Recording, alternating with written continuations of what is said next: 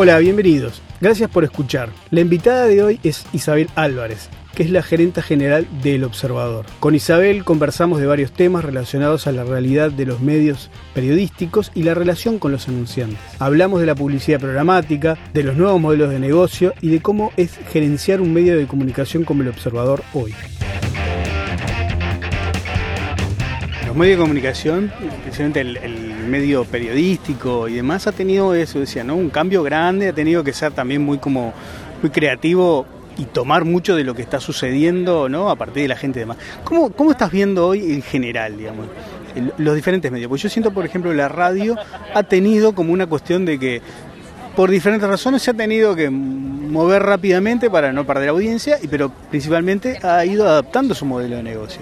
Yo creo que, exacto, todos los medios están eh, atravesando eh, grandes cambios, no solamente, porque la mayoría de la gente habla de que el papel eh, se muere, pero cuando fueron surgiendo todo el resto de medios, todos iban a morir, y creo que cada uno en su eh, en su nicho tiene una, una, gran oportunidad. Sin duda que la radio también ha tenido muchos cambios, creo que eh, eh, acá en Uruguay mismo se han sabido adaptar y creo que se han hecho cosas súper interesantes y muy buenas para poderle dar vida a nuevas a nuevas este, formas de comunicar. Este, también digo, creo que el, tema del tráfico es un tema que no es menor y para la gente que tenemos trayectos largos eh, convivimos un buen rato de nuestras vidas con, la radio y eso creo que es, es algo que, ha ayudado también a, que se reinvente la radio, pero nosotros también, haciendo podcast y haciendo ese tipo de, producciones que ayudan a, reinventarnos. ¿no? Hay, un, hay un elemento que es fundamental que es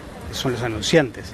¿Cómo ves eso? ¿Te parece que los anunciantes están han ido a la misma velocidad, digamos, que han ido los medios en cuanto a leer lo que la gente quiere ver o que quiere cómo informarse, que parece que han sido, han ido a la misma velocidad a la hora de, estar alineados con eso? Yo creo que hay de todo, ¿no? Hay, hay, hay anunciantes que son muy exigentes y que están muy a la vanguardia y que, que sí tratan de adaptarse a, esta, a este nuevo formato.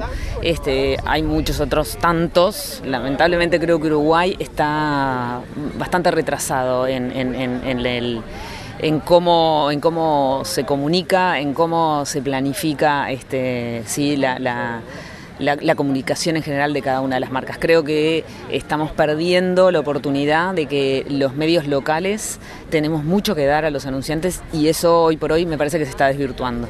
Este, creo que el mundo Google y Facebook ha, generado unas expectativas muchas veces este, no reales, este, porque sí, los costos son bajísimos y demás, pero ¿a quién le están llegando? ¿Realmente saben a quién le están llegando? ¿Cómo le están llegando? Creo que el valor del medio local, eso, eh, sin duda que tiene un costo, un costo mayor, pero creo que tiene otro, eh, otro foco en el, en el segmento donde ellos quieren llegar y eso a veces es difícil de poder este, mostrarlo, que los clientes lo reconozcan o lo vean como un valor. Sí, porque no te parece que a veces, por lo menos a mí me da la sensación que, tengo que ir a lo digital, porque todo va a la digital en inversión, pero ta, voy y voy, ta, agarro, pongo esto y lo pongo acá y como que cumplo con el objetivo corporativo de estar con esa presencia y nada más. Hoy lo que más miden es cuántos, eh, cuántos clics hubo, eh, no importa de quién vino el clic. Eh, em, digo, lamentablemente creo que hoy eso está pasando muchísimo. Están midiendo viability, eh, montones de, indicadores que sí es verdad que tienen mucho más instrumentos hoy lo digital para poder medir. A veces creo que las mediciones este, no son tan este, reales a las necesidades propias de cada cliente. Entonces eso es un trabajo que toda la industria tiene que hacer. Nosotros trabajamos muchísimo en, tratar de hacerle ver a nuestros anunciantes el valor que podemos darle, y, pero no es fácil, ¿no? ¿Te parece que, por ejemplo, la, publicidad programática está como complicando... No, yo creo que la, no, la programática justamente creo que es uno de los instrumentos muy buenos para usar este, dentro de, este nuevo esquema publicitario. Eh, lo pasa bien, bien, bien usada, ¿no? O sea, eh, nosotros mismos formamos parte de una red programática que es RPA y junto con el resto de medios locales, que esos eh, lo, que nos lo que te aseguran es un segmento al que tú quieres llegar en, unos, en, los medios locales, que creo que tiene un valor mayor todavía que lo que es la programática más este, general como, como se puede se puede entender en, en, otros medios. Sí, a veces siento mucho que, que, a veces los anunciantes como juegan con el hecho, juegan en el sentido de utilizar como la programática como muy de decir, bueno, me juego a esto que es como una moda que pasa y el y no viendo el detalle como de ese contenido premium o esa cuestión más específica. Yo, creo que hay, hay, una cosa que es el tema de que la programática se está viendo como algo muy genérico y, poco alcanzable. Pero, por ejemplo, te voy a poner un ejemplo puntual. Nosotros una de las cosas que, que sí podemos hacer y que lo estamos tratando de promover y, armar es hacer notas relacionadas con un tema y este y, luego los anunciantes afines a esa nota que publiquen exclusivamente a clientes que hayan visto esa nota.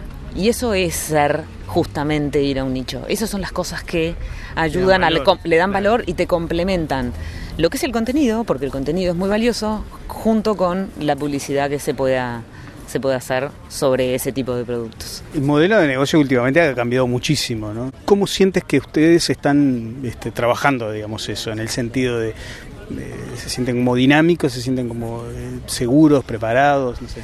Nosotros nos sentimos dinámicos, pero es una es un trabajo diario y permanente, ¿no? Porque la actualización de, de cómo de cómo va evolucionando es eh, diaria, ¿no? O sea, eh, si me preguntás, como todo, me gustaría estar muchísimo más actualizado y muchísimo más preparados desde todo punto de vista, desde lo que es el departamento comercial, desde la gerencia, desde los contenidos, en todo sentido. Pero creo que sí somos un medio eh, muy dinámico, al ser un medio también acotado en, tamaño y demás, creo que nos permite tomar decisiones y y, hacer determinadas estrategias que sí nos permiten ser bastante flexibles y adaptarnos muchísimo a anunciantes, a nuestros lectores, que eso es lo que para nosotros es más importante. Vienes del, mundo editorial eh, periodístico, básicamente, ¿no? Como gerenciando un medio este, que surge en el papel, después fue transformándose a nivel del portal y demás. Hoy en día, digamos, hoy en este comienzo de 2018, ¿cómo es gerenciar un medio de comunicación como es el observador? Sin duda es un desafío más que, más que interesante, sobre todo porque es una industria que realmente tiene eh, está en un momento de muchos cambios, no, local, no solamente localmente, sino que a nivel internacional.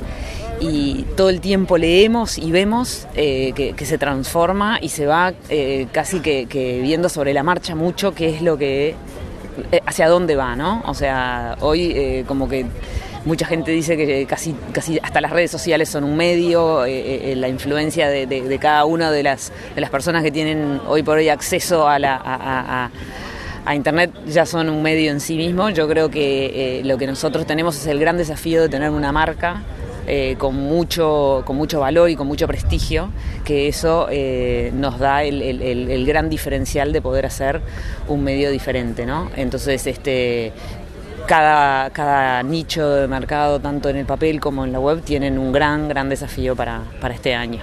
Este, sin duda que lo digital es lo que más se transforma y sobre todo nosotros eh, eh, trabajamos hace muchísimos años en ese desafío de, de lo digital. ¿no?